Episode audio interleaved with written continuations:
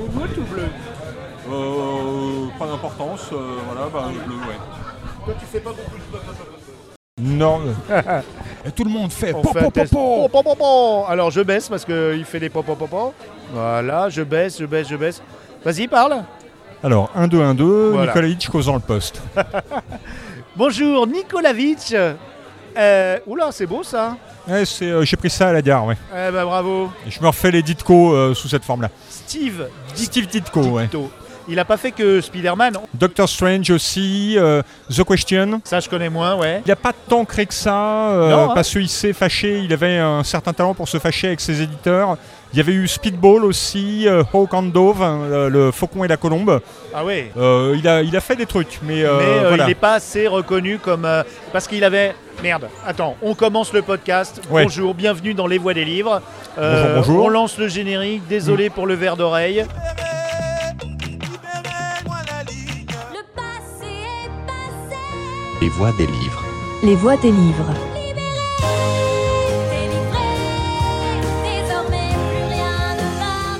Les voix des livres. Suara suara buku.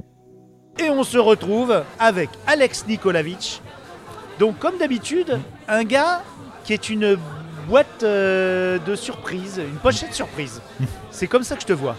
Ok, pourquoi pas, ouais, c'est... euh, ouais, non, c'est pas, c'est pas absurde. Et vous allez voir pourquoi. Déjà, je viens pour l'auteur. Alors déjà, on va commander. Moi, je vais prendre... euh, Qu'est-ce que vous avez comme pression? L'impression on aura et IPA. Alors, moi, je vais prendre une pinte d'IPA. Une fin d'IPA. Et moi, une pinte d'Afligan. Ça c'est pour autre chose. Euh, tu veux manger un truc? Bon, je sais pas, des cacahuètes ou enfin des Non, petits, vous avez quoi à euh, On manger aura des tapas, mais on n'aura pas de cacahuètes, ce sera juste sur cette carte. Ok. D'accord, on va Bah, regarder. ok. Ouais, ouais, ouais, merci. Alors, ça, je garde. hein. Ah bah oui, forcément. c'est le truc, j'ai une réputation d'alcoolique mondain qui n'est plus à faire. Alors, je vous décris Alex Nikolavitch. Déjà, c'est une grande personne avec une veste de l'armée, de surplus de l'armée. On dirait un peu euh, Francis Ford Coppola sur le tournage d'Apocalypse Now. Alors, j'ai pas ma casquette du Nostromo, mais j'ai une casquette du Nostromo. Ouais, tu pourrais. Alex Nikolavitch, moi j'ai voulu le voir pour parler de pas de son dernier bouquin, pas que. Il y a eu l'avant-dernier et le dernier. Je dis une connerie, hein, je dis de la cochonnerie. Il y en a eu deux autres entre les deux. Il y a eu deux autres entre les deux, mais on va faire semblant. Mm. Euh, il écrit beaucoup, il traduit beaucoup, tu scénarises de la bande dessinée. Oui.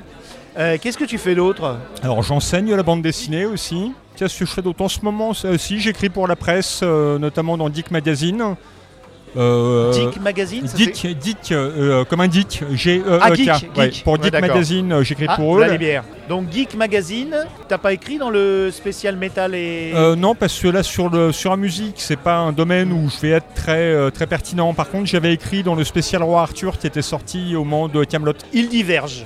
Voilà. Et Et, c'est énorme. Et c'est pas sale, c'est pas sale, non, non, non.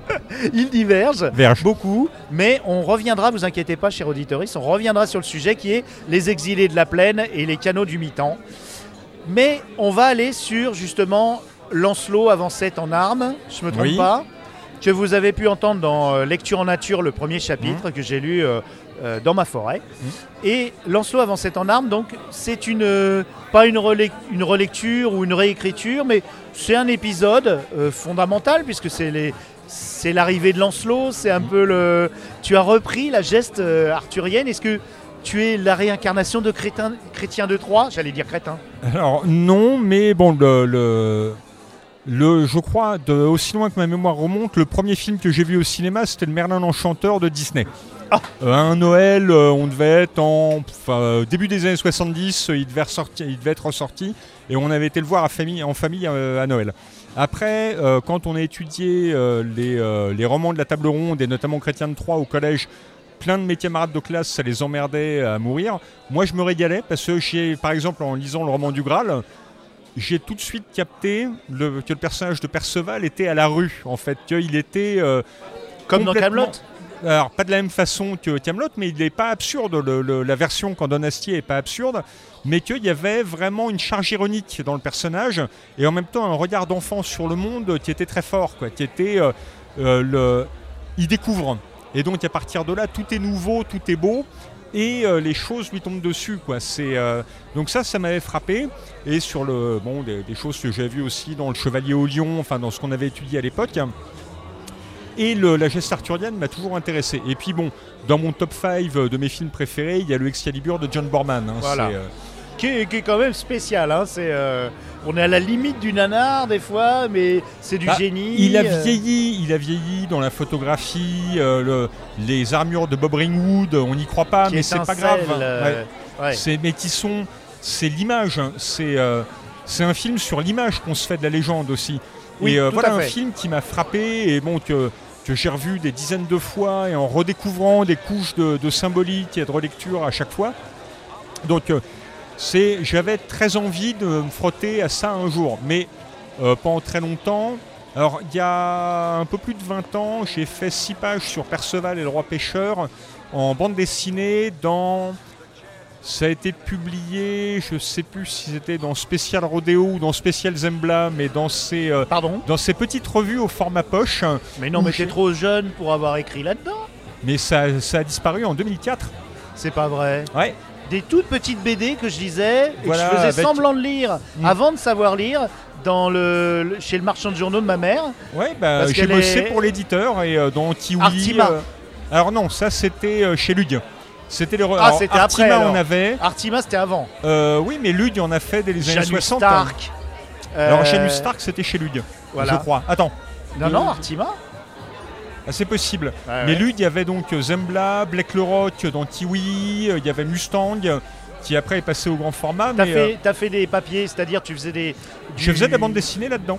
J'ai fait mes armes euh, là-dedans. En scénariste Ouais. Avec des, des dessinateurs espagnols, italiens Euh, non, il y, a, alors, il y avait avait, un dessinateur. Il y avait des dessinateurs. Alors yougoslave, il y avait Tony Feizoula, avec qui j'ai fait un album après chez Soleil, et qui maintenant bosse aux États-Unis.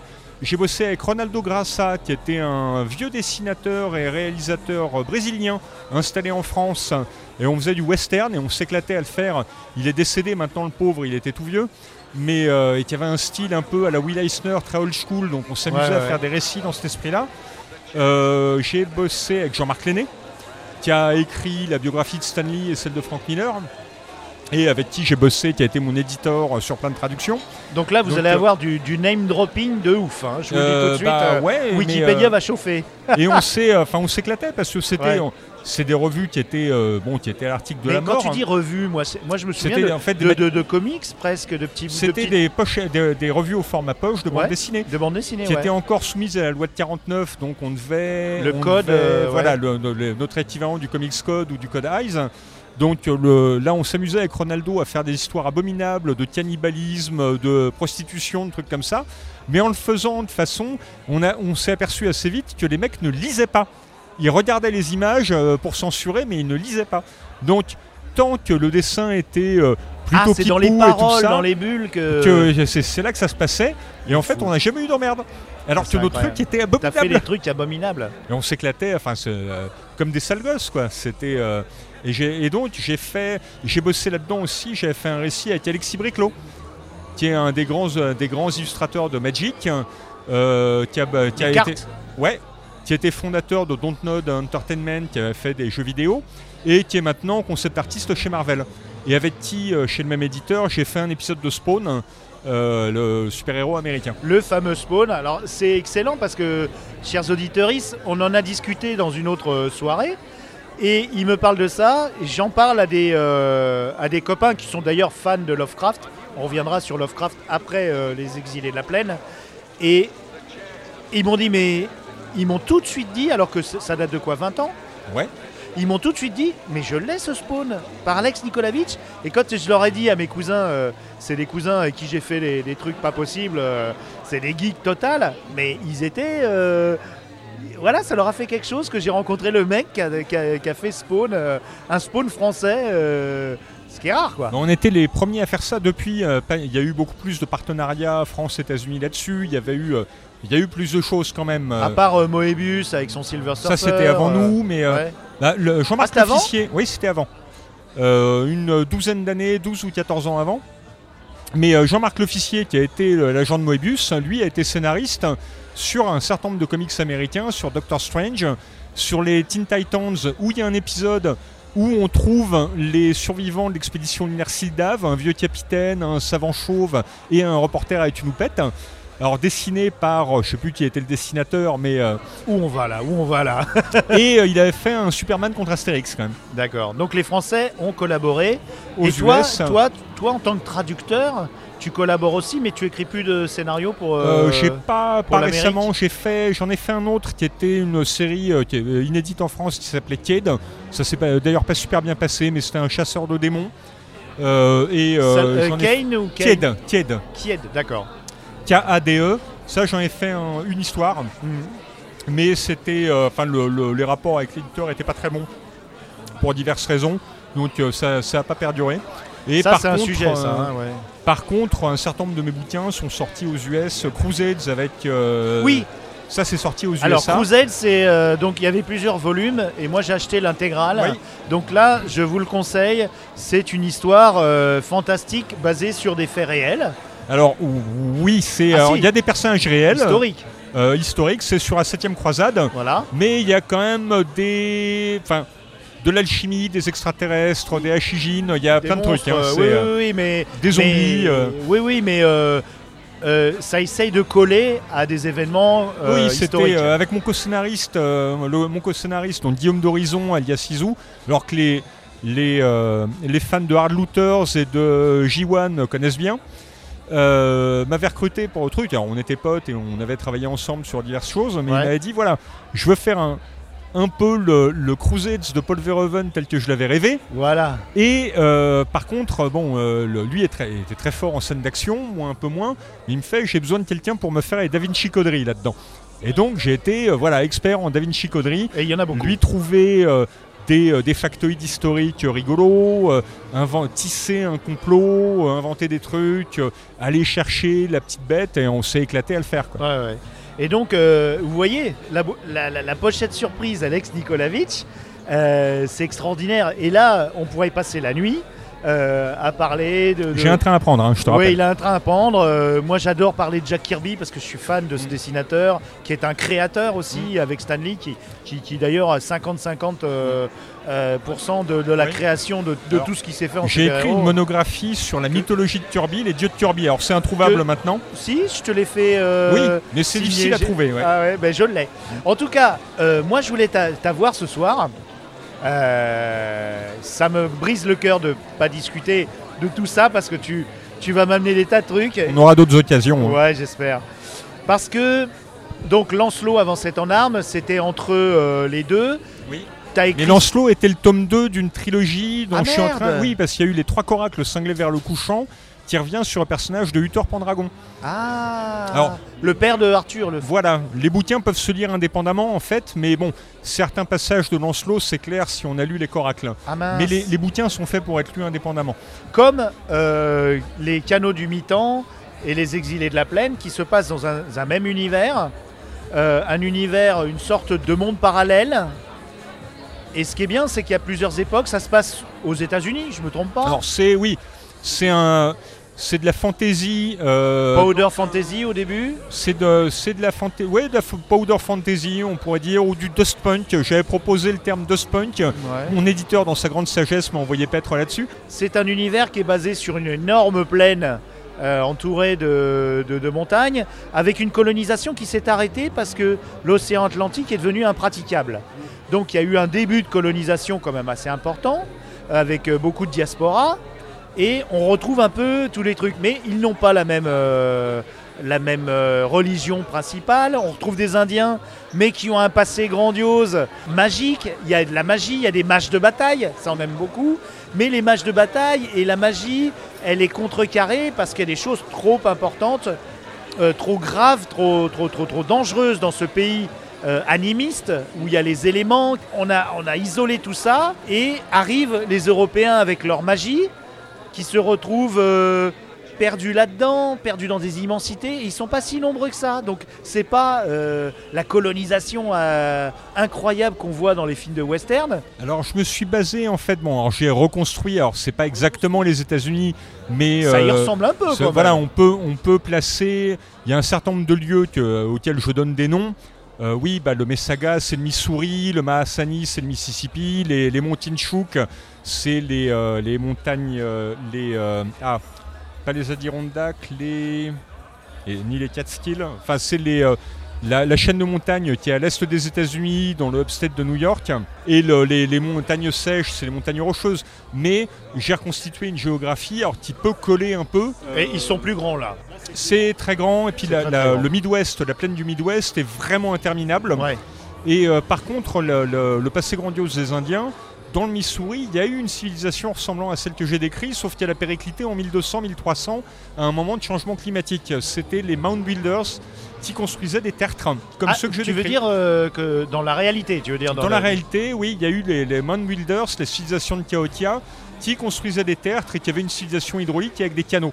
Sauf que j'ai euh, magnifié ça, j'ai extrapolé et euh, là, eux ont conquis, les miens ont conquis, les, les chocs chauds ont conquis toute la plaine. Quoi. Et il y a tout un réseau de canaux qu'utilisent euh, les Européens, entre guillemets. Euh, on, on repère des Anglais, on repère des Français, mais c'est pas du tout, c'est la, la, la gaudre. Oui, les Gaudres, Alpes, voilà. L'Emproigne. Il y a euh, les condottières qui viennent Oui. d'Italie, Alors, qui euh, viennent d'Emproigne, hein, justement. d'Emproigne, voilà, Voilà. qui est l'Italie. Mm. Euh, toute une histoire que tu recrées. Enfin, c'est à la fois l'Italie et l'Espagne. Voilà. J'ai mélangé les deux. Ah d'accord, ok. Donc c'est vraiment le sud. C'est vachement intéressant parce que tu as recréé tout ça, mais pas de façon euh, oppressive, euh, si le mot existe, dans le sens où vous vous plongez dans le truc et tu euh, distilles de façon certes subtile, mais quand même répétée, ce qui fait que on y arrive. C'est pas comme dans Tolkien qui, euh, si t'as pas lu le Silmarillion, il y a des choses qui vont t'échapper à jamais. Et moi, je trouve que dans la fantasy, il y a beaucoup cette tendance à créer des peuples, voilà, avec des noms bizarres, des créatures que tu es censé connaître. Euh, mais Bah, toi, tu, tu, Je triche, en tu fait. triches un peu, ouais. C'est-à-dire que comme j'utilise des codes qui sont euh, les canaux du mi-temps, c'est un western. Donc j'ai pas besoin de décrire beaucoup, j'ai pas besoin d'assommer le- le- les gens sous des descriptions. Un type avec un cache-poussière, un chapeau et un cheval, bah, les gens voient un cow-boy. Et j'ai pas besoin de rentrer et les chocs chauds bah, avec leur peau, leur peau cuivrée, euh, leur nez busqué, bah, c'est des Indiens. Donc le, le- ils ont pas tout à fait la même culture, c'est pas la même civilisation, etc. Mais les gens, j'ai pas besoin d'en faire beaucoup pour que les gens aient des images très précises en tête. D'accord. C'est un truc que j'ai un peu chippé à Herbert qui fait beaucoup ça. Ah, Euh, dans Dune, il n'y a quasi pas de description et pourtant on se fait des images très nettes des choses. d'accord. Et euh, relisez Dune en cherchant une description précise des objets, des lieux, des Il y costumes. en a très peu. Il n'y a que dalle. D'accord. Le distill est assez décrit parce que là il décrit quelque chose de technique, Et encore, mais, euh, mais on ne sait pas comment sont habillés les Sardaukars par exemple. Alors on a des images d'armure, mais de trucs un peu. Comme il y a un côté florentin dans les trucs, on s'imagine des choses un peu renaissance. Lynch a Ouais. essayé.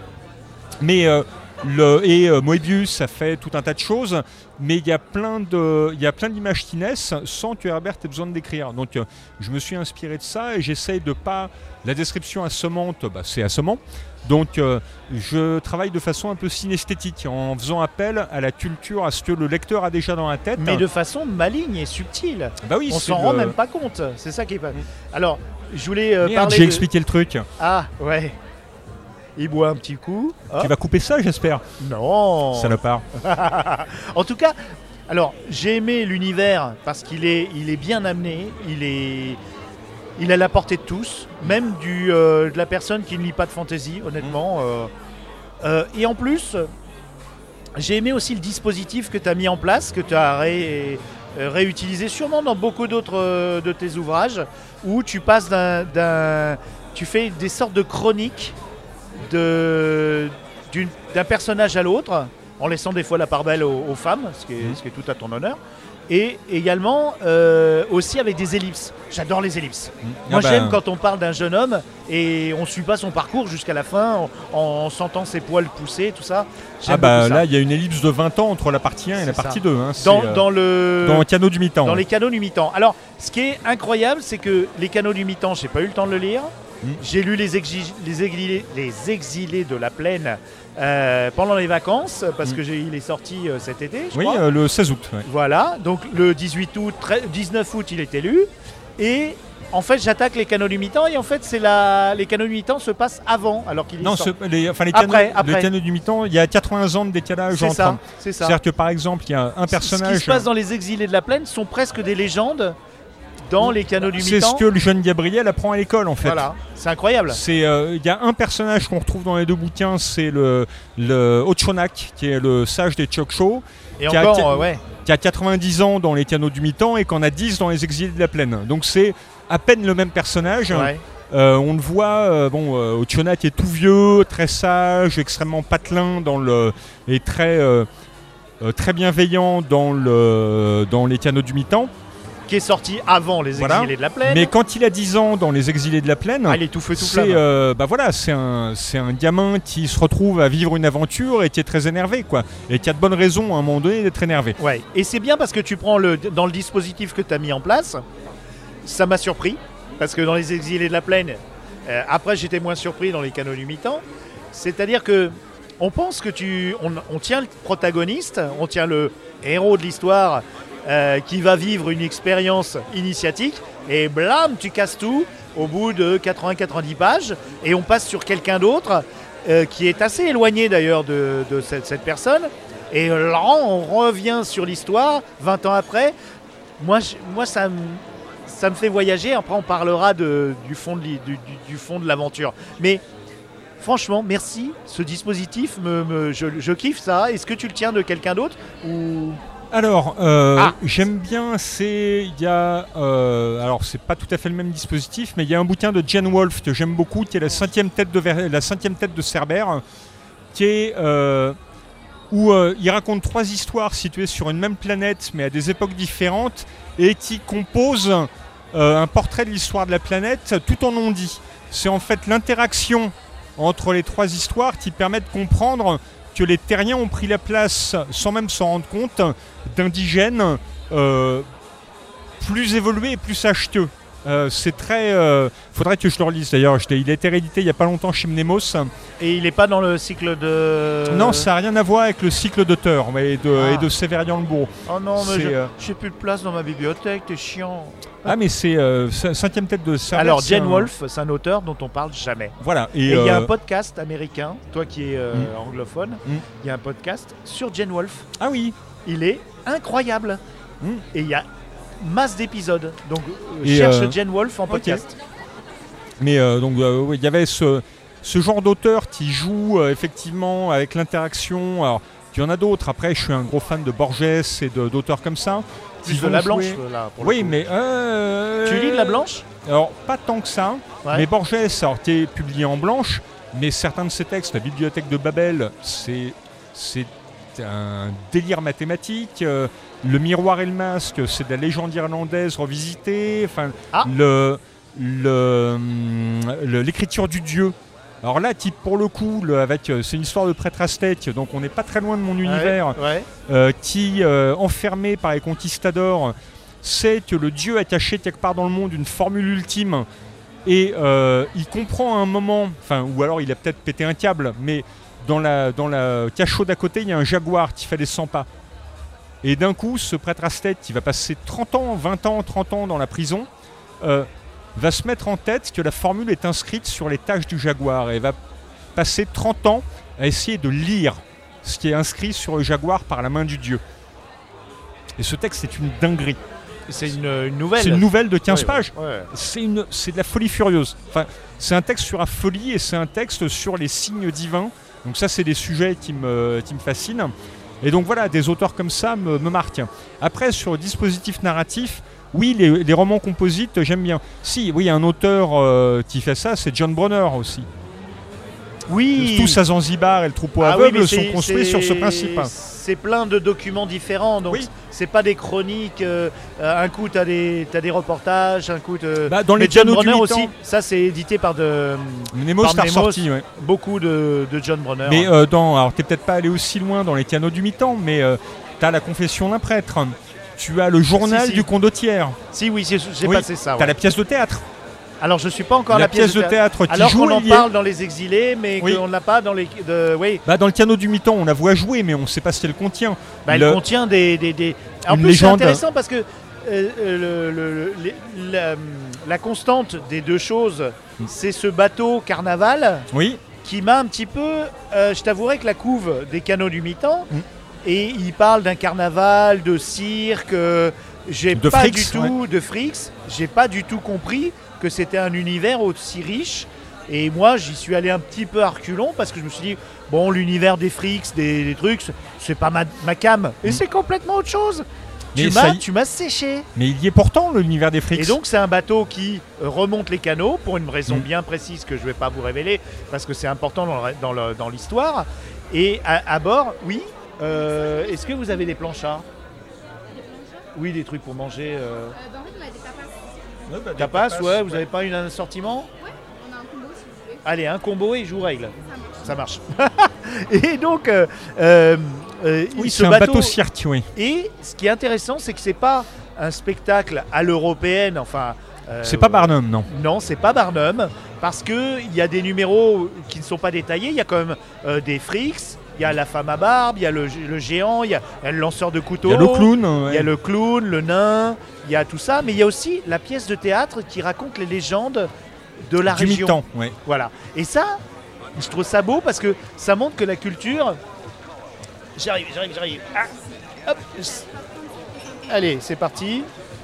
La culture, elle est, euh, elle est pas uniquement tournée sur, mais c'est pour des raisons un peu magiques, on va dire. hein. Hmm. Elle n'est pas uniquement tournée vers les colons, elle est aussi sur les gens du, bah, du coin, quoi. Bah, le bateau carnaval et fait l'interface, ouais. et il y a un respect quand le bateau carnaval arrive dans les villages euh, indigènes. euh, indigènes. euh, Non, merci. Merci à vous aussi. Et euh, quand ils arrivent dans un village, ils sont accueillis comme des héros. Comme des héros, non, mais comme Oh. quelque chose d'important, oui. Ah ouais. Comme quelque chose d'important. Ils sont aimés. euh, C'est euh, le pour les indigènes, c'est quelque chose de sacré en fait, plus Ouais. que d'héroïque. Il y a une, euh, il y a un, c'est quelque chose de rituel. Il y a un- le, le- la pièce est, est un rituel. Alors ça, c'est quelque chose que j'ai, j'ai pas été ça. bien loin. Alors j'ai créé le, j'ai créé la pièce. euh, Oui. Donc elle est, elle- le texte de la pièce, Ah, c'est à la fin du bouquin. Ouais. Mais le, le, ça, j'ai shippé ça chez Mircea Eliade, euh, qui est donc euh, grand connaisseur des mythologies, qui a écrit dans les années 50, 60, 70. Mais les mythologies, lesquelles? Toutes. Toutes? Euh, il a beaucoup travaillé sur le chamanisme, sur les rituels aborigènes, etc. Et pour lui, le, le rituel, c'est la réitération de l'origine. Et donc le, le, le- la, la réitération du rituel rend actuel le monde de l'origine, le rend, le, le fait exister dans notre monde actuel. Et le Donc, perpétue et lui donne une vie, Voilà, comme un agrégore. euh, C'est un cycle Ouais. c'est le cycle se perpétue comme ça. Et donc, le, le- mais c'est quelque chose qu'on a aussi euh, à l'église. hein. La présence du Christ dans l'hostie, c'est la même chose. C'est exactement le même principe. On le- C'est le, le Christ est présent dans l'hostie, euh, en tout cas chez les, les catholiques et les orthodoxes, pas chez les protestants.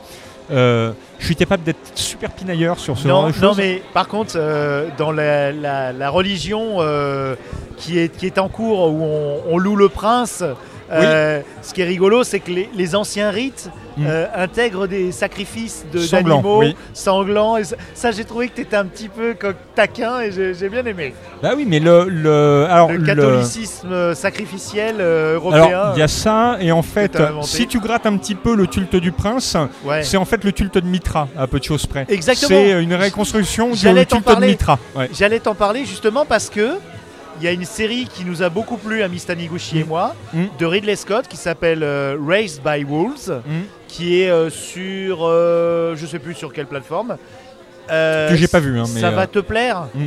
parce que déjà il y a une esthétique qui est extrêmement incroyable. Il y a un sens de l'expérience euh, de dont on va parler juste maintenant, de l'aventure avec un grand A, de la de l'aventure exotique. Et euh, il y a justement la, la- la- le- la confrontation qui, qui en vient justement à la, destruction de la Terre, puisqu'ils vont s'exiler sur une autre planète, sur Kesper euh, 2b, je crois. Mhm. Et euh, il y a les croyants et les athées qui se battent euh, dans des milliers d'années et qui se d'entre-déchirent avec des, des androïdes euh, euh, destructeurs. Enfin, ça va très loin dans la violence, mais tout vient du culte de Mitra. Et Mitra, si vous connaissez pas, je vous encourage à écouter ça sur la chaîne euh, de podcast et YouTube Arcana avec un C. Vous tapez Arcana Mitra Et c'est un podcasteur qui fait des, des lives et il explique tout ça. Et j'ai été très étonné de découvrir ce culte à mystère qui n'est pas une religion en fait. Ridley Scott se plante. C'est très. Un culte à mystère. Oui, mais c'est très compliqué parce que c'est un. Ça vient de la religion iranienne qui est importée Voilà, par les légionnaires romains. Ouais. Euh, ça vient de Perse et c'est importé par les légionnaires romains dans l'Empire. Et pendant un siècle ou deux, Ça a eu beaucoup ça de concurrence le christianisme. Et le- la naissance de Mitra, euh, le mystère de la naissance de Mitra, Au solstice d'hiver, enfin. se, se s'entrechoque avec euh, tout ce qu'on dit de Jésus. Il y a beaucoup de parallèles. Bah, il y a- et disons que le, le christianisme des premiers siècles a intégré euh, un certain nombre de choses. Euh, bah, le- la naissance, pour autant qu'on le sache, Jésus est probablement né en octobre de l'an moins 7 de notre ère. Donc, euh, Ah, il moi j'ai né- lu février, euh, Frédéric Lenoir lui situait ça euh, en février, oui 6 ans, 6 ans avant. Il y a des indices Ouais. donnant, ouais, alors ça pourrait être octobre. Même le Vatican ou- le dit, hein, Oui, on, on ne révèle C'est rien. c'est très complexe, mais le, le fait que ce soit placé au moment de la fête de Mitra et de Sol Invictus Comme par hasard. est, un, bon, Invictus, ouais. est une reconstruction bah, au moment où effectivement le, le- le christianisme prend dans les élites romaines. C'est pas pour rien, par exemple, quand on parle encore du souverain pontife de nos jours pour parler du pape, Pontifex Maximus, c'est au départ un, un- un titre païen qui date des origines de Rome. Et euh, par exemple, Jules César, à un moment, se fait élire Pontifex Maximus pour pouvoir euh, réformer le calendrier. Ah lui aussi, là, tout le monde a réformé le calendrier. Oui, mais le Ah oui, calendrier julien, lui, oui, le lui, calendrier julien, julien, il est très Et euh. Pontifex Maximus, c'est au départ un titre païen, mais qui est intégré à la titulature papale au moment où le- l'empereur ne peut plus le porter à partir de 476. Et euh, pour, euh, pour assurer une certaine continuité de l'institution. Il y a plein de choses comme ça en fait. Et donc, euh, je me suis amusé à créer une religion qui ne soit pas le christianisme, mais on a quand même une religion de base et puis le, culte réformé avec les temples en bois blanc du Midwest, donc qui rappelle l'Amérique telle qu'on la connaît. Donc j'ai joué avec une imagerie connue, tout en mettant, Tiens, euh, range tes bouquins. Il y, a la, il y a- il y a la nourriture qui arrive. tout en mettant ce qu'il faut d'exotisme. Ouais, c'est gentil. Pardon. Oh là là. Vous allez être dans le podcast, hein, c'est obligé. Et ben c'est pour vous messieurs. Merci beaucoup. Des sauces. Des sauces, bah on en a là plein là. Ouais, ouais, ouais. Merci.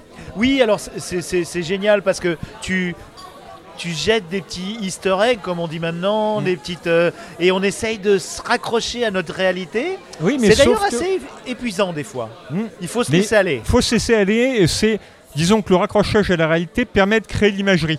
C'est-à-dire que on, euh, on est dans un univers qui, est, qui a des, mon- des, des points d'exotisme, les héliographes, les, les gazogènes euh, au lieu de la vapeur, etc. Mais c'est un, c'est un univers dont l'imagerie est en fait directement accessible. J'invente pas des, euh, des chevaux à trois pattes ou des choses comme ça. Euh, Il y a quand même de la magie.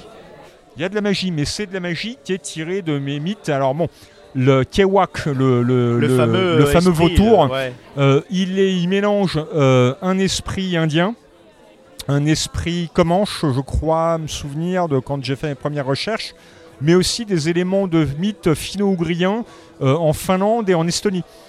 Oui, d'accord, ok. Mais le côté, le côté vampirique de cet être euh, est, euh, vient plutôt de légendes, euh, de légendes euh, des, euh, euh, du peuple samé euh, et, de, et de Finlande. Oui. Les... On dit Samé ou Sami Je sais plus. Euh, Sami peut-être. Sami, ouais. oui, on dit Sami, ouais, ouais, ouais. Et euh, alors, je savais avant qu'il aimait tout ce qui était exploration, euh, euh, une équipée qui part avec euh, des moyens réduits, mais une Mhm. tente, euh, un peu de, nourri- de, de viande séchée, qui monte dans des, dans des endroits inconnus, qui découvre des, des temples complètement en ruine et qui essaye de, de naviguer là-dedans. T'a- T'adores ça et là, tu l'as Ah, ça tout me fait insufflé. rêver. ouais. Et moi aussi. Donc je suis au spectacle. Bah, un grand plaisir Merci. que j'ai eu, ça a été il y a, il y a une dizaine d'années pour les éditions Glénat. J'ai fait deux albums. On m'avait proposé de participer à une collection sur les grands explorateurs.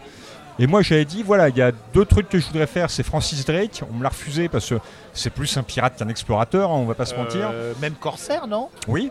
Corsair, ouais. Bah, alors, si on demande aux Espagnols, un pirate. Euh, Oh, si on oui. demande aux Anglais, un corsaire. mais euh, donc le, le Francis Drake, on me l'a pas accepté. Bon, mais par contre, l'autre nom que j'ai donné, c'était Burton. Ah oui, Euh, Richard Francis Burton. qu'on retrouve chez Philippe José Farmer. C'est comme Tout ça je l'ai connu oui. dans Le Monde du Fleuve, la- la- le cycle des, du fleuve, Oui, où il est réincarné. Mm. Et justement, Eux, ils remontent le fleuve là voilà, aussi. et lisez, lisez euh, Philippe José Farmer, la saga du fleuve, Mm. il y a eu quelques adaptations ratées au- en téléfilm, Oui. mais ce qui est intéressant quand on lit de la SF, euh, Alex Nikolavitch et des tas d'auteurs, c'est quand on apprend des choses. Mm. Moi, je suis un inculte, J'ai- pas eu l'occasion de lire tout ça, d'avoir euh, toute cette culture.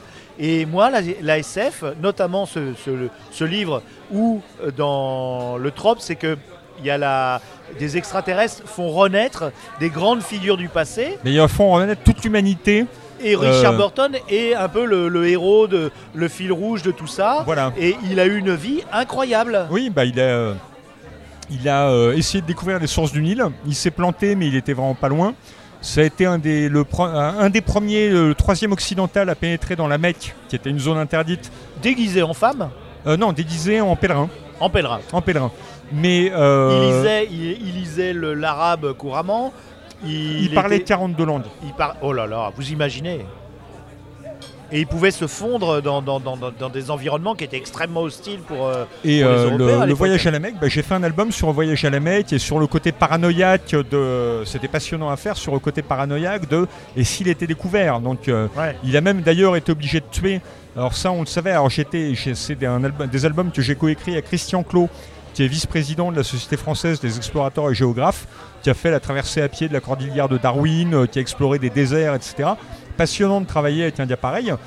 Ce qui était problématique quand j'ai fait l'album sur les sources du Nil, la Tanzanie, le Kenya, moi j'ai jamais foutu les pieds. Lui, oui. Oui, est-ce que tu voyages toi? Parce que. Pas beaucoup. Pas moi, beaucoup, j'ai un- l'impression que t'es un, t'es un Asimov, t'es un Bah, voyageur je suis euh, assez cas- alors casanier. casanier, ouais. Puis le- pas les moyens. J'ai pas trop les moyens. Ouais. Les écrivains, enfin voilà, écrivains d'imaginaire en France, si on s'appelle pas Damasio, c'est compliqué. Ouais. Euh, et puis, euh, bah, mon dernier gros gros voyage, c'était le Maroc, une semaine au Maroc. T'as été dans les Atlas ou pas? Ouais. Donc t'as fait ton trip euh, aventure euh, Oui, mais alors c'était un- le truc, c'est que c'est un voyage que j'ai gagné Ah, à question pour un champion. mais ce mec est une pochette surprise, je vous dis, c'est Bah, incroyable. c'est euh, à une époque, ma femme regardait en faisant la- quand elle faisait la popote le soir, elle regardait question pour un champion, et moi de mon bureau, j'entendais la télé. Et donc, il m'arrivait de beugler. Mais non, Sumatra, bordel, Sumatra Et à un moment, elle fait ouais, si t'es si malin, t'as qu'à y aller. Je fais bah pff, bah, non, j'ai autre chose à foutre. Elle fait bah ouais, je vais t'inscrire. Je fais chiche. Elle l'a fait. Donc j'ai fait 4 victoires et j'ai gagné euh, une pile de dictionnaires et un voyage d'une semaine au Maroc tout frais payé.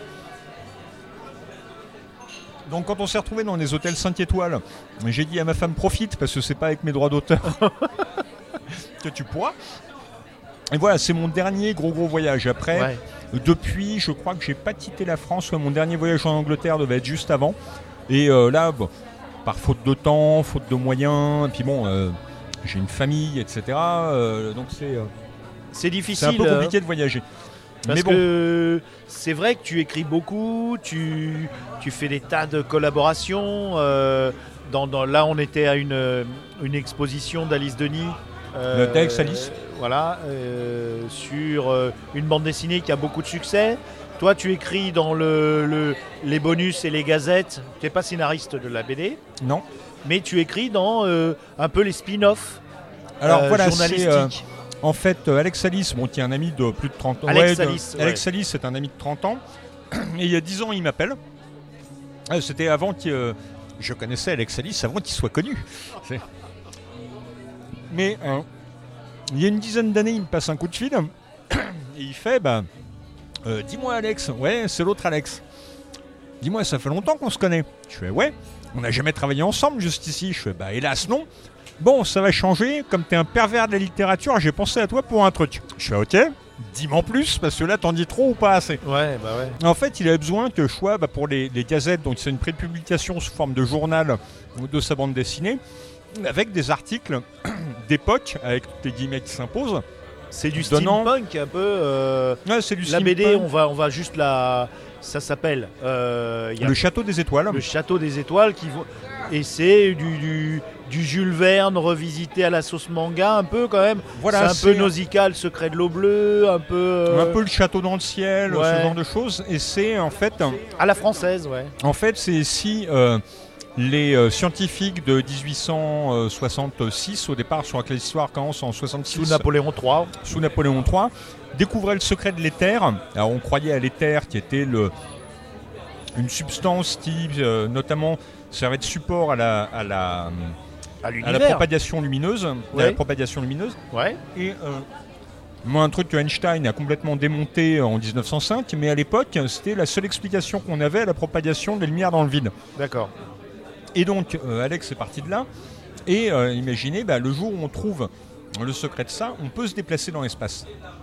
Et donc, Ça change la donne. Hein. voilà, on a C'est l'antigravité. euh, donc il y a un côté Jules Verne ou H.G. Wells avec les premiers hommes dans la Lune. presque Méliès, un peu. euh, aussi, ça ouais, fait partie ouais. de ses références. Et donc, le, sous le Second Empire, euh, le, le- des gens. Alors, le problème, c'est que les notes tombent en Bavière euh, aux mains de Louis II et qui va construire un magnifique vaisseau, le, le- le signe, le Schwanstern, le signe des étoiles. Et ils vont explorer le ciel. Sauf que bah, Bismarck et Napoléon III s'intéressent à la chose et que d'un coup, on se retrouve au bout de quelques tomes à une espèce de guerre froide entre l'Empire prussien et l'Empire français. euh, sur Mars, euh, sur Vénus. C'est les deux grandes euh, puissances politiques de l'époque. Euh, on était à, à l'aube de la puissance britannique. D'ailleurs, il n'y a Mm. pas tellement de Britanniques dans l'histoire. si à partir du tome 5 et 6, quand Ah la France et le- l'Angleterre se partagent Vénus notamment. On colonise Mais, Mars. On commence sur la Lune. On commence sur la Après, Lune, on va sur Mars, et après sur Vénus. Vénus. Euh, le truc, c'est que donc il y avait pour l'édition sous forme de la prépublication sous forme de journal, Ouais. Alex voulait plein d'articles euh, de plein de plumes différentes, euh, donnant le contexte, euh, permettant d'explorer certaines pistes euh, de scénarios qu'il n'avait pas pu explorer dans les albums. Et donc, on- ça fait 10 ans qu'on s'amuse comme des petits fous avec Ouais. ce truc-là.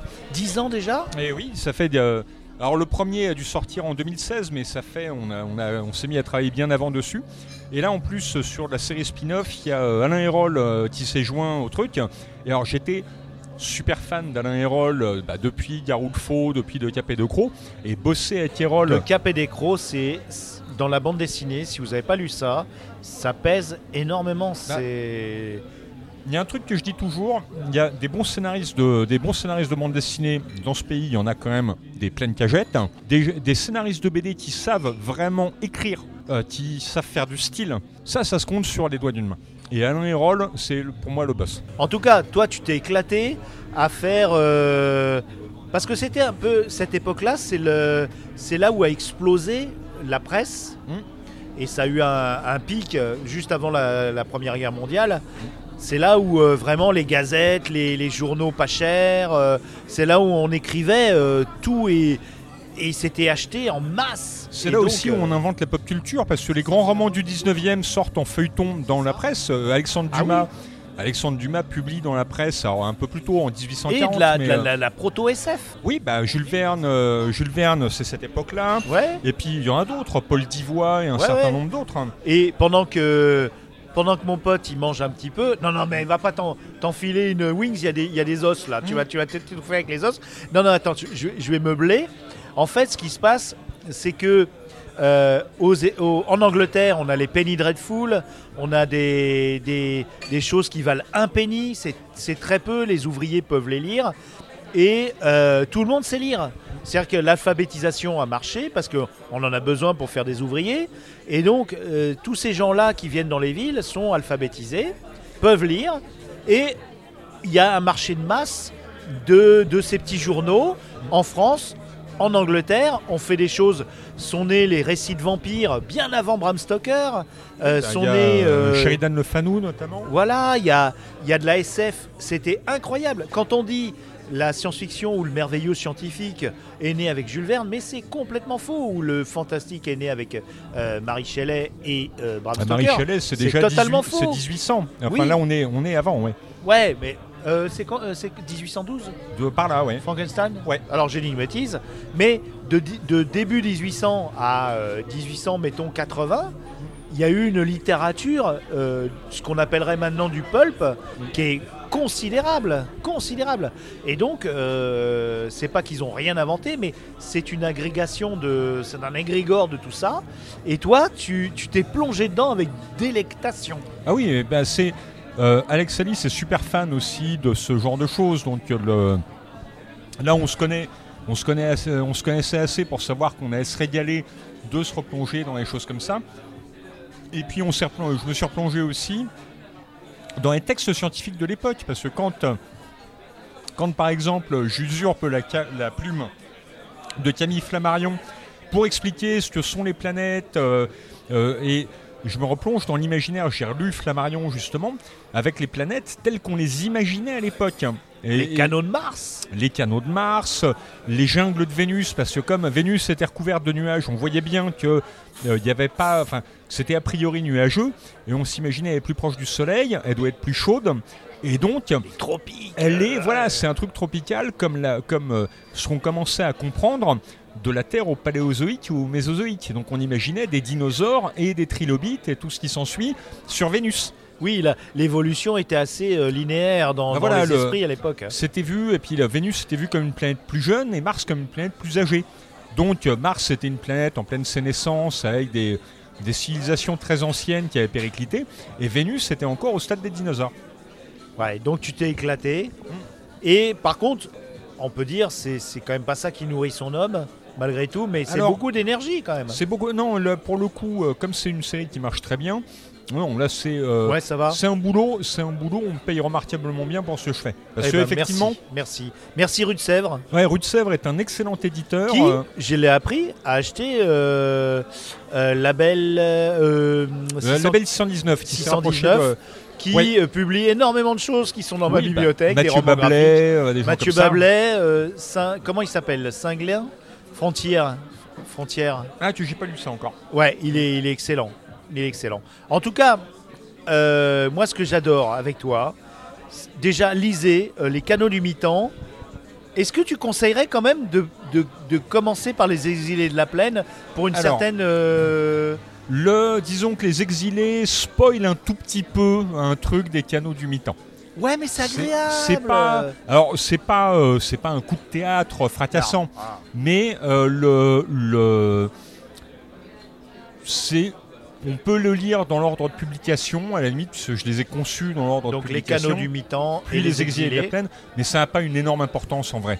En plus, euh, tu donnes pas d'in- d'informations. Si, je savais que c'était dans le même univers parce qu'il y a le mi-temps, Mm. qui est cette plaine énorme euh, au milieu des États-Unis.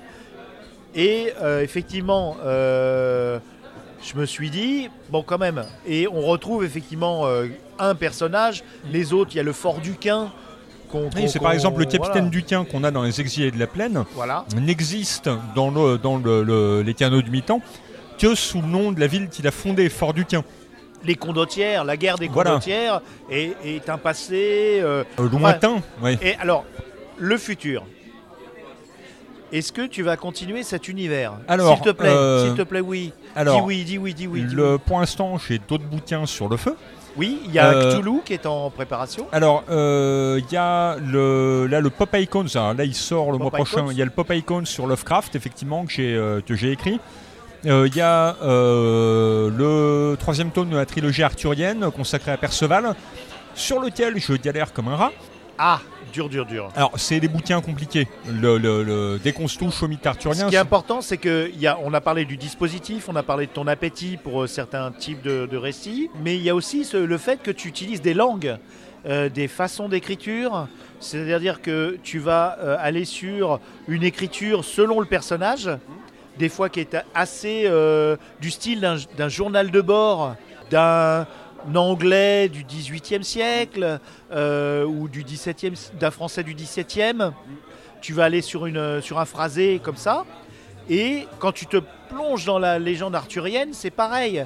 Ah bah, c'est pas tu- la même phrasé, c'est C'est clair. ça. Et c'est ce travail que tu fais qui est fascinant euh, quand tu, tu prends un peu de recul. Quand j'écris pour le Château des Étoiles, j'essaye de faire quelque chose qui ressemble Voilà. à de la prose du 19e. Alors, en vrai, c'est de la prose 19e Canada Dry. C'est euh, c'est c'est fait pour avoir le goût et l'odeur de la prose du 19e, mais c'est euh, c'est, on n'écrit plus comme ça en vrai. Bah, t'écrirais en vieux François, ça serait. Tu t'écrirais du Rabelais, ça serait insupportable. On est d'accord. Là, le truc, j'ai un scénario de BD sur François Villon. J'ai hésité à en faire une version en moyen français du 15e. Mais bon, j'ai pas le niveau en moyen français du 15e pour le faire. Après, je connais des gens qui pourraient me le traduire en, vieux français, en moyen français du 15e. Mais Faut penser au lecteur. hein, oui, mais enfin, s'il existe juste une édition, un tirage de tête, euh, ça, ça me ferait tiffer. Un tirage de tête où il parle, mais, mais c'est relativement le, le- Autant le français du 13e, euh, c'est le français de Rutebeuf ou de Saint-Louis, c'est effectivement une horreur quand on ne connaît pas. Mais au moment de la guerre de 100 ans, il y a une vraie grosse mutation de la langue. Et euh, Villon, oui, il y a des points de vocabulaire, des phrasés étranges, mais Villon est encore à peu près lisible. Bon, sauf ces, balades en argot, là, c'est euh, infaisable, personne ne comprenait. Enfin, j'ai vu au moins 4 ou 5 versions de ce qu'il raconte par des gens qui les interprètent très différemment. Ah oui. Mais ça, c'est les balades en argot qui sont une partie particulière de l'œuvre de Villon. Mais le, la balade des pendules, la balade des dames du temps jadis, le Grand Testament, euh, lu avec son orthographe d'époque, c'est râpeux. Faut le lire à haute voix pour comprendre le, les- le- le découpage des mots. Et avec un peu d'accent aussi. Parce que, Oui, alors là, bon, le- mais le, si frère nous clamons, point n'en devait avoir dédain, voilà, ça passe quand même. Ouais. Bah, comme Rabelais à l'école. Ouais, Rabelais, Rabelais fait plus d'expériences. Le problème, c'est que Rabelais fait des expériences linguistiques. Oui. C'était Euh, déjà un punk. Oui, Pour moi, Rabelais est un punk. Bah, c'est un type comme, euh, comme Joyce, comme Céline, c'est des gens qui, qui essayent de faire des expériences avec la langue. Et là, et là on arrive au, au job de traducteur. Ah, c'est encore un autre. Parce que euh, tu traduis euh, des gens comme. euh, tu traduis Garcenis, Ouais. qui est quelqu'un d'assez ordurier, qui Ouais. beaucoup jouer avec la langue anglaise et dire Et des l'argot, les divers. Et, et le truc, et le problème, c'est que la vulgarité, moi, ça me fait chier la bite, hein, soyons clairs. Excusez-nous, on mange en même temps. Et je crois que Et j'ai là, failli- là, j'ai failli m'étouffer. j'ai failli tuer Vini, là, c'est. euh, Non, mais je suis un salopard. La, la traduction, je regarde l'heure quand même que tu Mm. sois pas. euh, Il est quelle heure? Il est quelle heure? Il est quelle heure? On, est 22h22. dans- on est dans les clous. On est dans les clous, mais on va, on va bientôt conclure pour que tu puisses attraper ton dernier train. Et Même- oui, j'ai traduit, bah, traduire Darphénis, ça veut dire se plonger dans un argot. Et dans The Boys, par exemple, on a un type du Bronx, dont il parle avec, c'est un black américain, donc il parle très rap euh, pour un certain nombre de trucs. On a Huey, qui est écossais dans, le, dans la BD. Alors qu'il est. Oui, Il est, écossais. il est américain dans, le, dans, Ouais. le, dans la série. Euh, on a donc Butcher, qui est cockney. Donc c'est l'argot Ah de Londres, ça. qui est un truc... Cunt. Cunt. Ouais, bloody cunt. Euh, mais euh, et donc il y a un argot très désuet en fait. Et puis on a le français et celui-là est galère Alors, à traduire Ah oui. parce Qui est joué par un, qui est joué par, euh, qui est pas joué par un Euh, français c'est un, acteur israélien, ouais. Israélien, euh, euh, Capon, je sais plus son nom, mais euh, Il, Tomer je crois. il est pas totalement français. Hein, euh. Bah, le truc, on sent qu'il sait parler le français, mais il a Mais- un accent de la mort. quoi. Voilà, ouais. Mais euh, Dans la BD, dans la BD, il parle en franglais. ah ok, oui, il est, il est Et français voilà. quoi. Mais, Parce euh, que nous on parle en franglais. Hein. Oui, mais alors là, c'est un franglais euh, très marqué, très caricatural. En fait, Garfénis euh, se moque très souvent des Français. Il y avait aussi le. Dans Hitman, alors excellente série qui vient seulement, dont la première édition française sort ces temps-ci, et c'était un truc pour lequel je milite depuis 20 ans, euh, qui est une série de Garfénis sur un tueur à gages à Gotham, et notamment dans un des, euh, sur la deuxième moitié de la série, il y a ses potes du Six Pack, qui est une bande de bras cassés avec le super-héros français Jean de Bâton. Jean de Bâton. Ouais. Ça, Qui, ça, euh, ça qui vaut tient- Marcel le pâté. euh. Il tient le resto français de Gotham qui s'appelle Manger des chevaux. Manger les chevaux. Mais c'est euh, bon le cheval. Euh, ouais. Non, c'est dégueulasse, c'est pas vrai. C'est le- moche. Et le. euh, bref, et bon, lui aussi est complètement un personnage complètement hystérique à la Frenchie dans. Ouais. Mais c'est oui. vrai qu'on est hystérique. Oui, c'est pas faux. Ouais. Mais, Pour un euh, américain, on est hystérique. hein. Mais bref, ouais, le, le traduire d'Arphénis, c'est. euh, ça, demande, ça demande de se plonger dans le, le côté gras de son écriture. Mais C'est euh, le plus dur que tu aies traduit? Non. C'est quoi le plus le- l'auteur le, plus difficile que tu aies traduit? Alors, euh, en, alors il y a. Alan Moore est difficile parfois, mais euh, Parce qu'il est subtil. Il est subtil. Et alors le truc, c'est que j'ai eu à traduire euh, Bojefrey Sadia d'Alan Moore, qui est un truc de jeunesse, c'est une sorte de famille Adams, mais dans, des, euh, dans un quartier prolo-anglais, avec une famille euh, d'immigrés euh, hongrois, dont il y a dedans un vampire, un loup-garou, une créature globuleuse. Mais c'est pas, c'est pas What We Do in the Shadows? Oui, sauf que ça date des années 80. C'est fou ça. Et le problème, c'est qu'ils parlent avec un accent hongrois plus ou moins euh, épais. Plus ils sont vieux, plus ils ont un accent hongrois de la mort. Bah oui. Ils font des références à des trucs de pop culture anglaise, genre EastEnders, etc. Et en plus, ils font des calembours avec un accent où euh, déjà il faut lire phonétiquement ce qu'ils racontent pour comprendre ce que ça dit. Donc ça, euh, là, ouais, ça a été le, en BD le truc le plus dur. Et t'as pas été- En plus, c'est des BD un petit peu confidentiels quelque part. C'est pas là où t'es le payé le plus, quoi. Alors que ça Oh, demandait bah là, énormément C'est euh, d'énergie. chez euh, Delirium, qui est un éditeur. Alors, c'est un, c'est un petit éditeur. Ouais, mais il fait des mais belles voilà, choses. il fait de très belles choses. Moi, je bosse beaucoup avec lui. Gaieté, euh, moi j'ai j'ai acheté beaucoup de, de, de- de choses anglaises, d'AD2000 et tout ça, des Alan Moore, des choses comme ça. Ils font beaucoup de financement participatif. Oui, par bah là, je lui ai fait le- justement le Future Shocks d'Alan Moore. Ah, mais je l'ai acheté oui, et c'est euh, Merci, mon grand qui est euh, hyper impressionnant. Ouais. Il est énorme Oui, et il est hyper impressionnant parce que c'est les tout débuts d'Alan Moore. Donc on le voit jeune scénariste arriver à faire des histoires à chute dans la tradition de 2000 AD, et puis petit à petit prendre ses marques, faire des expériences. Et on passe d'un type compétent à Alan Moore en 2-3 ans de temps. Et c'est une dinguerie. C'est-à-dire qu'on voit la progression, Tout noir et blanc en plus. voilà, et on voit la progression du mec en quelques années, d'un type qui était bon, qui se posait les bonnes questions, mais qui tâtonnait, une espèce de tueur du scénar, quoi. Ouais, ouais. Euh, le, le- sur la fin du truc, il y a Ah, le, putain, type qui vit sa vie à rebours. Je chialais en traduisant le machin, quoi. C'est fou. Alors, euh, au niveau traduction, pour, pour clore un peu, parce que.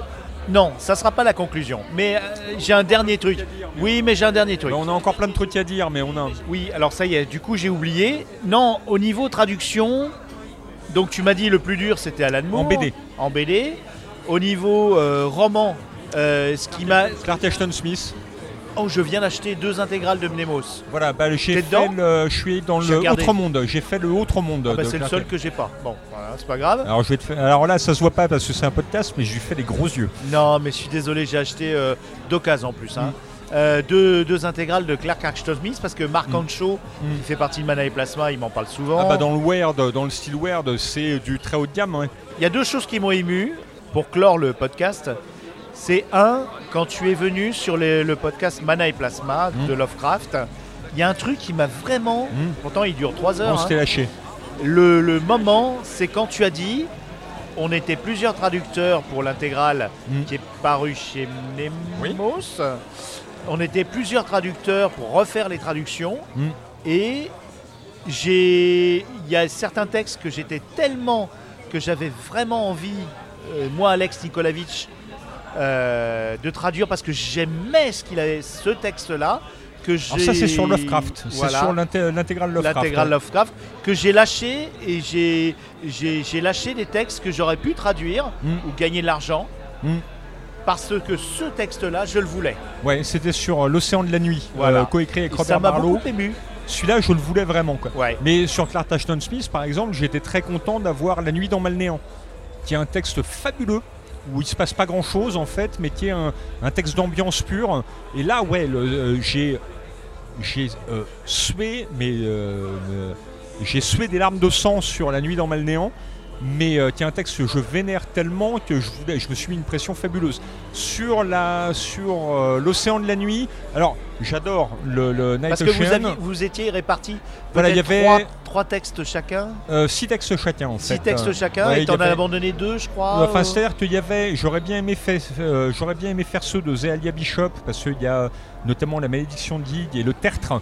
Le tertre, c'est une des on inspirations. retrouve dans les exilés de la Oui, plaine parce des que tu terres, as, hein. un, tu as un conquistador de Coronado qui explore les profondeurs d'un tertre euh, dans le Midwest. Donc c'est une des c'est une des inspirations de c'est une des inspirations des canaux du mi-temps. Donc le tertre, je l'aime beaucoup, mais euh, c'est pas un grand texte. Je l'aime beaucoup parce qu'il y a une ambiance qui me parle énormément. C'est un, un- c'est un texte convenable, hein, c'est très bien, mais c'est pas non c'est c'est un- une des coécritures de Lovecraft où euh, il fait un boulot un peu de mercenaire en, en respectant pas toujours le boulot de l'autrice. Enfin, c'est- c'était sa, sa- sa collaboration avec Zélia Bishop a été très compliquée. Euh, Bon, il n'était pas le- trop fan des femmes non plus. non, c'est pas ça. C'est, il appréciait beaucoup euh, Bishop, mais Alors euh, euh, le, le- le truc, il voulait pas faire la même chose. Ah en ok. fait, avec ces textes-là. Donc ça a été un peu compliqué. Mais sur, euh, sur euh, l'Océan de la Nuit, alors il y a son jeune disciple Robert Barlow qui aurait dû être son exécuteur testamentaire à la place de Derlef. Et euh, pour plein de raisons, ça n'a pas été le cas. Mais il y a une vraie osmose qui Trop se fait. jeune, trop jeune. Alors trop jeune, euh, trop brouillon à l'époque. euh, mais l'Océan de la Nuit, qui est le dernier texte écrit par Lovecraft. Le dernier, dernier? Ouais. Oh. Son- sa dernière fiction, c'est l'Océan de la Nuit. Et il y a, euh, il retrouve, mais sous- grâce à Barlow aussi, euh, il retrouve le, la délicatesse qu'il y a dans la couleur tombée du ciel de pas en dire trop. Ouais. Et donc tout se tient sur un truc qui a peut-être eu lieu ou pas, et un personnage qui sent la tension monter parce que il sent En qu'il a- creux. voilà, C'est en creux. c'est vraiment euh, quelque chose d'impalpable. Ça tient sur quelque chose d'impalpable. Et donc là, il y avait un vrai défi euh, d'écriture à l'époque et de traduction à mon niveau. Et donc, ouais, l'océan de la nuit, celui-là, je le voulais. Et du coup, tu as renoncé à des textes. Euh, J'ai renoncé au. C'était les. Euh, plus les Elia Bishop qui m'intéressaient. Euh, après, les, les autres textes qu'il y a sont très bien aussi. L'horreur dans le musée, c'est très sympathique. Euh, Enfin, de- le- tous les, euh, c'est ceux avec Hazelhead. Euh, attends, que je confonde pas. Bon, c'est pas grave. Ouais, mais le. En le- tout cas, acheter euh, l'intégrale Lovecraft de. Le tome 6, ouais, où il y a, il y a l'océan de la nuit, c'est un Combien un texte tome Il y a 7 tomes, et c'est dans le tome 6. tomes. Alors le tome 7, c'est le journal des traductions, c'est un- c'est vraiment un appareil critique en fait. D'accord. Mais, euh, le tome 6, hein, dedans, il y a donc les collaborations de Lovecraft. Euh, Il y a Horreur et surnaturel en littérature, qui est son essai sur ce que c'est que le fantastique. Et c'est impressionnant. Ah ouais. Euh, Il y a des extraits de lettres, il y a diverses, il y a le livre d'oraison qui était son carnet de notes, qui est passionnant aussi. Parce qu'on a tout un tas d'amorces de textes, notamment de trucs qu'il a notés, euh, un machin qu'il a entendu, qui note en se disant j'en ferai peut-être une histoire, et parfois il en fait une, et donc on voit les, les prémices de, la création, ouais. ouais. Et puis parfois il y a des machins qu'il a laissé tomber ou qu'il a commencé à bosser et puis il a acheté le brouillon parce qu'il n'aimait pas le résultat. Donc il y a euh, dans le tome 6 il y a plein de trucs. C'est euh, on n'est pas sur les, les- les textes mythiques de Lovecraft, mais c'est euh, pour euh, accéder à l'auteur, à sa manière de penser et tout ça. C'est euh, il y a notamment un manuel d'écriture. avait, Alors justement, c'est c'est ça parce que c'est marrant parce qu'il y a comme une, euh, une communion. euh, quand tu parles de ça, je me dis, c'est un truc qui est quand même largement essentiel pour quelqu'un qui veut écrire de l'horreur, de la fantaisie. C'est presque euh, un jeu de piste et là, plaf, tu me sors, il y a un manuel d'écriture. Oui, par Lovecraft. Alors c'est euh, Oui. des conseils, certains ont vieilli, euh, mais c'est il y a des choses intéressantes et notamment un truc moi qui m'avait, j'avais lu ce truc-là il y a euh, 30 ans et un truc important c'est euh, si une scène que vous avez écrite n'apporte rien au bouquin et qui, a vous, qui, a- qui a- qui a la limite qui va vous coincer, vous contraindre, dégagez-la. Même si c'était la scène que vous avez, enfin le- l'idée que vous avez, même si c'était la Au scène départ. qui correspondait à votre idée de Voilà. départ. Et que vous Euh, avez construit le bouquin autour, quelque Voilà, part. et Ouais. c'est euh, et euh, ça c'est un excellent conseil. C'est qu'à un moment il faut avancer par soustraction. Le, un exemple que j'aime bien, c'est euh, dans le Messie de Dune, la mort de la révérende mère. Elle est hors champ. En fait, euh, Herbert a écrit le chapitre et il s'est aperçu que ouais, le, la brutalité de la purge des Atreides contre leurs ennemis est d'autant plus forte si elle est en hors champ. D'accord. Et le Lovecraft taillait dedans assez souvent. Enfin, le, il faut pas hésiter à tailler. Il y a des bouquins dans lesquels j'ai taillé 15 000 signes d'un coup parce que à un moment ça fonctionnait plus, que ce, ce, ce chapitre-là, cette partie-là me coinçait pour d'autres choses. Toi, tu envisages, et je pense que c'est une bonne façon de l'envisager, l'écriture dans le sens où il y a euh, l'œuvre brute, le, la sculpture brute, la pierre brute qu'on construit, et après on la sculpte. Et, et ça donne une. euh, C'est du Rodin, quoi, quelque part. Bah, Il y a l'idée qu'on a au départ, et en général, ça évolue toujours en cours de route. C'est-à-dire qu'on va se confronter à des choses. euh, Il y a, euh, je sais pas, sur, euh, sur euh, Trois Coracles, le Mont Hutor Pendragon, il y a un sujet qui s'est mis à émerger de ce que je racontais et que j'avais pas prévu de traiter. Simplement en le voyant émerger, je me suis dit, mais là, d'un coup, je fais le pont entre le 5e siècle britannique et l'époque contemporaine, et des problématiques complètement actuelles. Ce, Ah bon?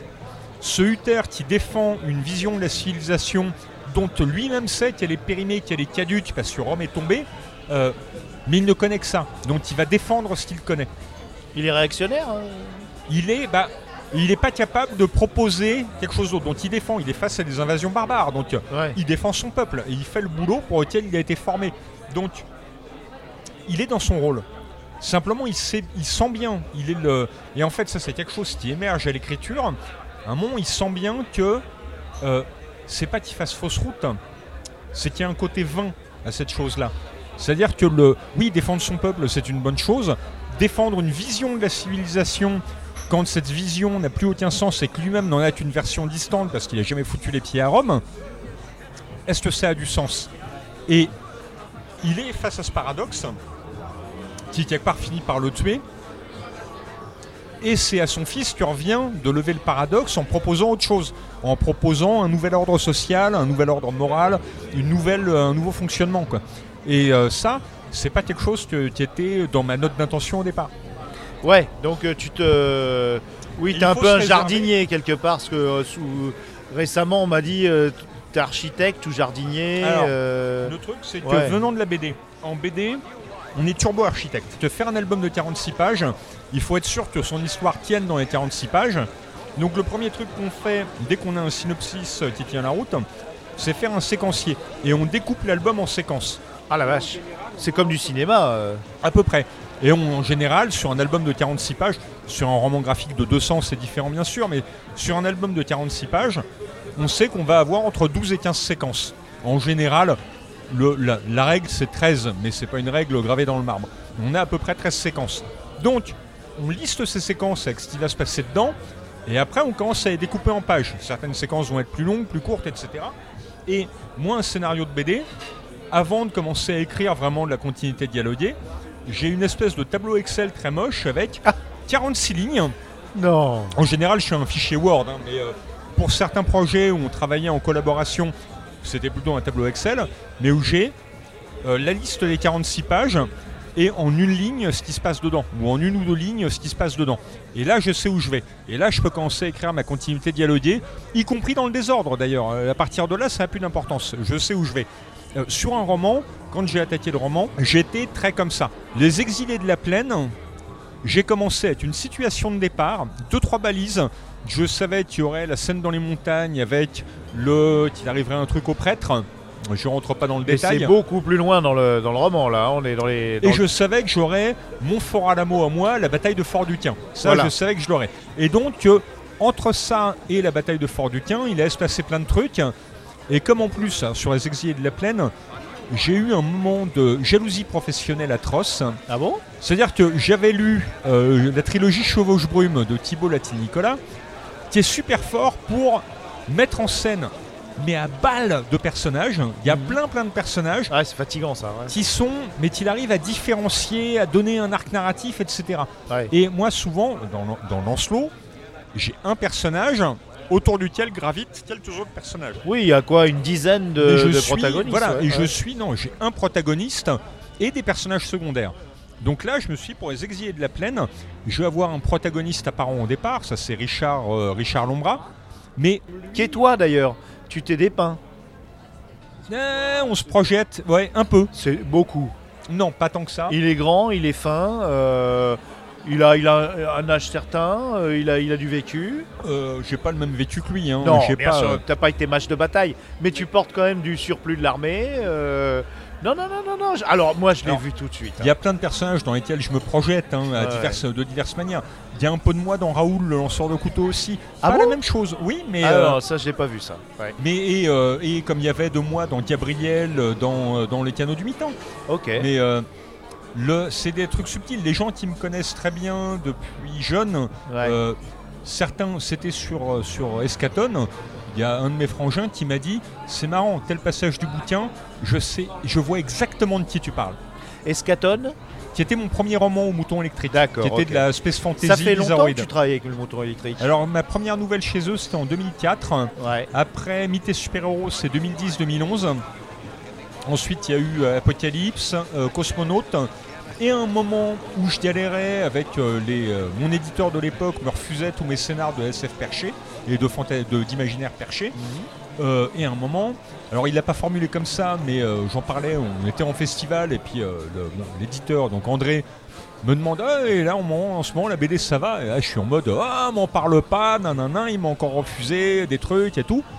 Et là il me dit bah ouais ils t'ont refusé quoi? Raconte et donc j'ai pitch Escaton. Et là il me regarde il me fait un truc. Alors c'est il est beaucoup plus poli que ça mais grosso modo ça revenait à mais t'es con faisant un roman. Ouais, Euh, Plutôt qu'un scénar de BD, quoi. voilà, et donc euh, j'ai fait, euh, j'ai fait mais j'ai du roman, j'avais fait une tentative il y a euh, 25 ans de deux polars qui ont été refusés. Alors j'ai eu des discussions absolument passionnantes avec c'était Jean-Jacques, Jean-Philippe Rebout, enfin de- des éditions La Baleine, qui était l'éditeur du Poulpe, qui m'avait donné plein de conseils pour ça, mais c'était le moment où je commençais à vraiment euh, rentrer dans le milieu de la BD. Et donc Oui, tu sais pas, t'as un pied voilà, dans un moment j'avais un pied dans l'un, un pied dans l'autre, et là, la BD ça commence à fonctionner, donc je fonce là-dedans, et le roman était un truc, un machin que j'ai tenté, et ça n'avait pas marché. Ouais. Donc quand André commence à masticoter, euh, je lui dis, moi je sais pas, il me fait, tu fais deux chapitres, tu me les envoies et on en recose. Je lui envoie euh, deux, trois mois après, je lui envoie les deux chapitres, et il fait, bah tu vois.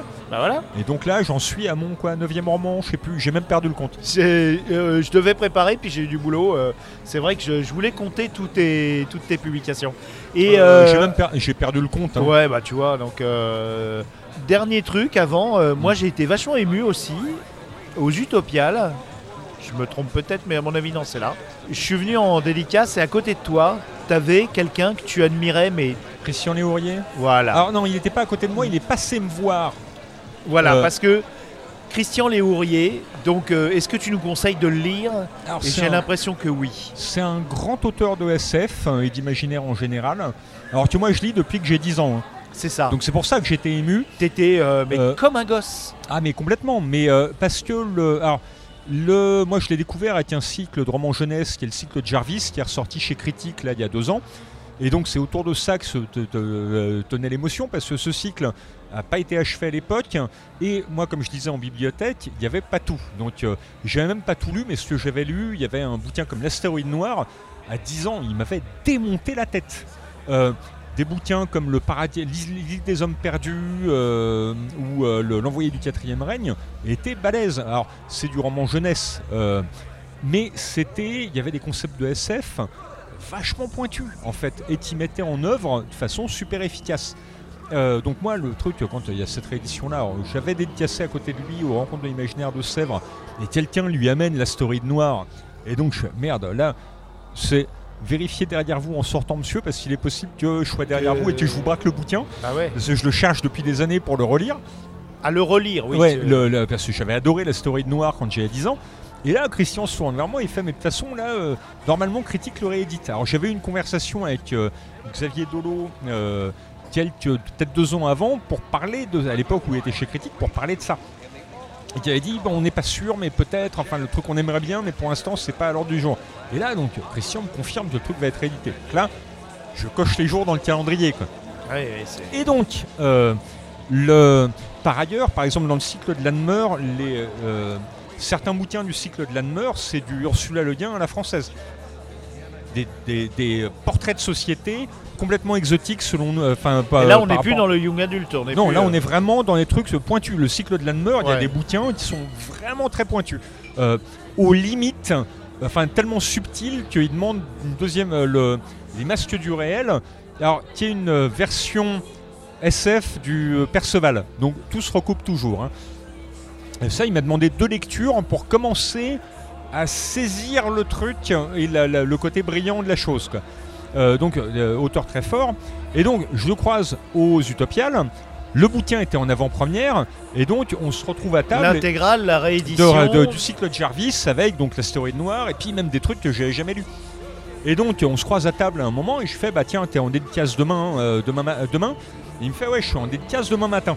Et je fais, bon, bah je passerai prendre le- le- le- l'intégrale. Il fait pas de problème et tout ça. Et le lendemain matin, je suis pris dans plein de rendez-vous, de machin et trucs. Quand j'arrive à la librairie, il est trop tard, il est parti. Ouais. Je ah mince, bon, de toute façon, je prendrai le bouquin. Et un peu plus tard, euh, à la cantine, je recroise Christian et je fais, j'ai pas pu passer. Euh, Est-ce que tu es en dédicace cet après-midi? Parce que moi, j'y serai. moi j'y serai. Ouais. Et donc il me fait bah non, mais, euh, mais je fais de toute façon, je prendrai le bouquin et puis si je te croise dans les couloirs, tu me le signeras, on fera une dédicace pirate. Ouais. Et ben il est venu à la librairie à ma séance de dédicace Et j'étais là. et j'avais le bouquin sur la table. T'étais comme un fou, quoi. Ah mais c'était c'était tellement adorable de sa part Ouais, de ouais. passer me signer le Ça bouquin. t'a augmenté encore plus le plaisir de. Ah bah c'était c'était ouais mais j'étais ah, j'étais comme un gosse. Ouais, bah moi j'ai. Ouais, franchement. euh, voilà, le- Je te connaissais un tout petit peu à Mm. l'époque. Ouais. Quand je vois ce, ce grand échalas qui est pour moi déjà un auteur accompli, euh, qui. euh, qui de, qui, mais vraiment, t'étais, tu, voilà, tu, tu, tu, Bah, tu ouais, faisais des courbettes. euh, mais parce que c'était tellement adorable. donc et là, lisez Christian Léourier. oui, c'est vraiment bien. Là, faut que je prenne là, le vent de la liberté qui est sorti chez Argyle et que j'ai pas encore lu, Parce mais qui est du roman historique. Il est Ah oui, c'est le roman historique dont tu avais parlé Ouais. que tu étais en train de lire. Non, ça, le, le- le- que j'aimerais lire. Là, je l'ai pas encore Tu lu. l'as pas encore lu Ouais. D'accord. Mais euh, et, euh, pareil, Argyle, très bonne maison d'édition. Mais euh, le donc Christian, oui, le truc c'est que là, c'était pas moi qui était baveux, Non, bavant c'était- d'anniversaire. t'avais C'était 10 le. Alex de 10 ans. Ouais, t'avais 10 ans. Mais de la même manière que quand je me retrouve à euh, traduire, ouais. à traduire Lovecraft, hein, c'est le Alex de 17 ans, Titif. hein. D'accord. Et euh, quand je me retrouve à traduire les, euh, les adaptations en BD de Moorcock, Ouais. qui étaient les premiers comics que j'ai achetés en VO. Parce que j'étais à 16-17 ans, j'étais gros fan de Moorcock. Et ben là, ouais, le truc, quand, quand Delcourt me dit, tiens, est-ce que tu pourrais traduire Corum et que, euh, que Delirium me dit, tiens, tu pourrais traduire les comics de Elric, forcément que je dis oui tout de suite. Ouais. Parce que quelque part, Elric, euh, euh, Elric le le nécromancien. ouais. On le précise parce que. Ouais. Donc la, la saga d'Elric de Michael Moorcock, qui est un des, des pans fondateurs de la Dark Fantasy. Ouais. Et donc voilà, moi je lisais ça. J'ai lu tout Moorcock à 16-17 ans. Bon bah euh, et je surkiffais ça. Bah, le traduire, traduire du Moorcock, euh, bah ouais, c'est de me dire voilà le truc. J'ai galéré pendant un certain nombre d'années pour faire ma place dans le milieu de la traduction, de l'écriture, etc. Mais voilà, là, je sais pourquoi je l'ai fait. C'est aussi pour Ouais. des moments comme ça. Parce que là, ouais, d'un coup, tu peux retrouver le gosse en toi. Et c'est important. Moi, le- l'enthousiasme, je travaille beaucoup avec des mômes, je leur enseigne la bande dessinée. L'enthousiasme des mômes qui comprennent un truc, qui arrivent à faire. euh, qui, qui galéraient sur un dessin, puis tu leur expliques un ou deux trucs, et là, d'un coup, tu, vois la lumière s'allumer dans leurs yeux. Ils comprennent et ils commencent à te sortir des dingueries sur le papier. Il n'y a pas plus. euh, ça me ressource tellement parce que je retrouve l'énergie que j'avais quand j'étais C'est môme ta aussi. machine à remonter le temps euh, Et voilà. personnel. Et donc, bah voilà, traduire, quand j'ai eu à retraduire aussi les Star Wars de Terminé Infantino et de Walt Simonson que Marvel publiait dans les années 70-80 Ouais. et que je lisais étant C'était spécial, hein Ben oui, mais bon, Ouais. l'histoire du, euh, l'histoire du maître d'armes de la princesse Leia qui m'avait fait surkiffer quand j'étais môme, euh, bah la traduire, ouais, Ouais, c'est un gros kiff. C'est un gros kiff. Et traduire l'océan de la nuit et traduire euh, être euh, un, tradu- un des traducteurs Voilà. de- officiels de Lovecraft, euh, traduire Alan Moore, pareil, le lire Watchmen en 87. C'est en plus un copain qui m'avait dit, euh, moi j'avais vu le truc, j'avais vu la couve, je m'ai dit tiens ouais ça a l'air pas mal mais bon j'avais pas plongé dedans Ah bon? Et deux semaines après euh, un copain me fait tiens là il faut que tu lises un truc là tu, tu, tu te piques de scénar de BD etc Ouais. Euh, lis ce truc là, tu vas halluciner. Et sinon, si tu le fais pas, je te parle plus. C'était une boutade Oui, de la part du mec. Je vais à la Fnac, je bossais à côté d'une Fnac, donc euh, j'étais apprenti dans une pharmacie, euh, donc j'avais 17 ans. Pas les moyens de me payer l'album tout de suite. Donc l'image du Dick assis dans les rayons de la Fnac à lire sa BD, C'est toi. j'étais dedans. Ouais. Ouais, ouais. Et donc je me lis le. D'ailleurs, premier- ils en ont fait une pub. Oui. Je m'étais senti, je m'étais vexé comme un pou par cette Pourquoi Bah non. Non, elle était très sympathique. Oui, elle était bienveillante. Mais hein. euh, je me lis le premier tome, je me prends une baffe en me disant Ah ouais, sur le scénar de BD, la barre elle est là. Je me lis le deuxième tome, rebaffe, et là, je me retrouve pendant un mois à attendre le troisième, mais fébrilement. Et le troisième, c'est celui sur Rorschach, où là, c'est même plus une baffe, c'est-à-dire que je suis retourné bosser après.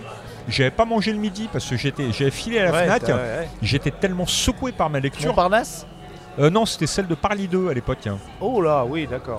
Et donc euh, je retourne bosser, j'ai pas décroché un mot de l'après-midi à personne. C'était ça va Alex? Ouais ouais ça va. J'étais en train de digérer le choc euh, esthétique, euh, De littéraire Watchmen de Watchmen tome 3. euh, ouais. Bon et Après, dès que j'ai eu les ronds, j'ai commencé à économiser et je me suis fait le- le- le- la série. euh, euh, j'ai dû m'acheter les quatre premiers d'un bloc hein, euh, et j'ai. euh, Et, et- et t- du coup, tu as, bouclé la boucle avec Future Shock chez Delirium. Future Shock, j'ai beaucoup traduit. euh, En fait, j'ai ouais, beaucoup ouais. traduit Alan Moore depuis 20 Ouais, ouais, ans. C'est incroyable. Je fais partie des gros traducteurs d'Alan Moore. J'ai fait la première édition de Neonomicon, la réédition de V pour Vendetta de 2008-2009. J'ai fait les top 10. Euh, Il y a eu donc Future Shocks. Il y a eu Fry Saga. Tu, tu vis un rêve, Bah, c'est l'éclate. Et bon, en tu plus, t'éclates, euh, tu... traduire Moore, c'est une leçon à chaque Bah fois. ouais, hein. ouais, ouais, ouais. Mais comme Warren Ellis, comme. euh, Il change aussi euh, à chaque fois, c'est ça qui est compliqué. Ah oui, mais moi aussi, ouais. d'un bouquin à l'autre, je fais jamais Ouais, deux ouais, fois le même bouquin et c'est, c'est une leçon aussi pour ça, c'est ne pas s'encrouter. Bon, bah, Alan Moore et des mecs comme ça montrent, le, montrent un peu le truc. Alors bon, bien évidemment, quand je relis mes bouquins rétrospectivement, je me dis oui, là, il y a quand même des fils conducteurs d'un bouquin à l'autre, il y a des fixettes qui ressortent, parfois euh, complètement à mon corps défendant ou à l'insu de mon plein gré. Mais de toute façon, j'essaye, bah voilà. Euh, les exilés de la plaine, c'est très différent des canaux du mi-temps. Ah, totalement, oui, mais, euh, mais tu retrouves des, des choses, tu, tu Ah oui, c'est le même style, univers, c'est le c'est les mêmes, le les codes. aussi. Mais bon, Non, c'est pas le même dispositif. Non. non, non, non, euh, parce que tu... Oui. Alors, Là, on est quand même dans une lis un peu mécanique- dans le désordre. alors c'est Le que- Exilé de la plaine, il est écrit quand même avec des mécaniques de thriller à la Gérard Ouais. Martin, à la Simons euh, sur Hyperion. C'est, j'utilise ces techniques-là. J'utilise. euh, Mais ces c'est tropes-là. l'aventure. Oui, c'est de la grande aventure. C'est la grande aventure. Et Le- le- les le- canaux, il y a plus d'expérience littéraire dedans. quoi. Ouais. Ah oui, tu, tu expérimentes. euh, Je- j'expérimentais, je voulais ce truc euh, composite, mais euh, j'étais pas sûr, par exemple, la pièce de théâtre, j'ai hésité longuement avant de la, de la, ah, j'y de la suis mettre. pas encore, hein, oui, s'il mais te plaît. c'est pas, c'est, euh, c'est 10 pages du bouquin, même pas. Ouais, mais euh, le, avant d'être sûr de la mettre, je l'ai travaillé, retravaillé, j'étais pas sûr ouais. de moi. Et à un moment, je me suis dit, non, de toute façon, il faut qu'elle y soit parce que là, elle, fait, elle sert de virgule aussi entre deux parties du bouquin. Et puis, elle permet de voir ce que, ce que raconte le, le- Elle permet d'avoir accès au mythe de vos tours. Bah ouais. Donc ça, c'était important. Ouais. Mais le, le- j'hésite, je peux hésiter très longuement sur des trucs comme ça. La fin d'ailleurs a changé parce que le, alors une anecdote sur Hop, le hop, mi-temps. le Alors je vais pas spoiler, mais une anecdote sur le mi-temps, c'est qu'au départ le bateau de carnaval, il m'est apparu en rêve. Et il y a longtemps, vers 2006, un truc comme ça. Et je note des rêves comme ça, je les note en général quand j'arrive à m'en souvenir suffisamment. Et en fait, bon, moi j'habite en bord de fleuve. Il y a un bateau théâtre pas loin de chez moi. Et là, j'étais pas au bord de mon fleuve, mais sur un quai. Donc c'est le genre de- de- de- d'endroit où je me retrouve beaucoup en rêve. Et donc là, je suis sur un quai d'une ville euh, complètement onirique, mais que j'ai des lieux persistants comme ça qui n'existent pas dans le monde réel, mais que je visite souvent en rêve. Et donc là, je suis sur le quai de cette ville-là et je vois le. J'entends des, des bruits d'accordéon, des trucs comme ça, une fête, et je m'approche. Et donc il y a le bateau carnaval. Et là, c'est les, euh, c'est les, les gars commémorent leur dernier voyage, ils font leur pot de départ, leur pot d'adieu. Donc je me retrouve et ils me font, bah venez. Et donc je me retrouve à faire la fête, à boire des coups, à discuter avec les clowns, avec la femme à barbe, avec ces gens-là, avec les affiches délavées collées sur le truc, euh, avec les gens qui jouent du bandoneon, des choses comme ça, avec les lanternes. Et puis à un moment, bah voilà, la soirée avance, il commence à remballer, et moi je m'éloigne sur le quai. Je note ce rêve, parce qu'il était vraiment super touchant, il y avait vraiment une mélancolie là-dedans, enfin, j'aimais vraiment ces gens avec je, que je connaissais pas et avec qui j'ai bu un pot et qui n'ont existé que dans, que mon rêve. Et donc le truc, je note ce rêve-là, comme il m'arrive d'en noter plein, qui sont parfois absurdes et parfois très, très jolis comme ça. Et quelques années après, Nemos me commande une nouvelle pour une anthologie sur le monde du rêve de Lovecraft. Et là, je me dis, eh ben, je vais utiliser le bateau de carnaval après ce que j'ai rêvé. Quand c'est plus tu n'es pas à l'abandon, tiens, personnage, je vais Oui, parce que explorer pour c'est prendre. pas, c'est pas la fête. Hein. Oui, bah on est dans, on est dans l'univers des contrées du rêve. Et donc le personnage cherche en fait une carte des contrées du rêve qui est dans le bateau de carnaval. Sauf qu'il y a encore une présence latente dans le bateau de carnaval. Et donc là, on retrouve des choses. Et un moment, il s'enfuit, euh, poursuit par cette présence, mais après avoir pu voir sur la carte ce qu'il cherchait. Et après, il poursuit son périple dans les contrées du rêve. Et là, euh, Fred Veil de Mnemos me dit Attends, mais c'est drôle. Enfin, et j'ai envie d'en savoir plus sur ce bateau.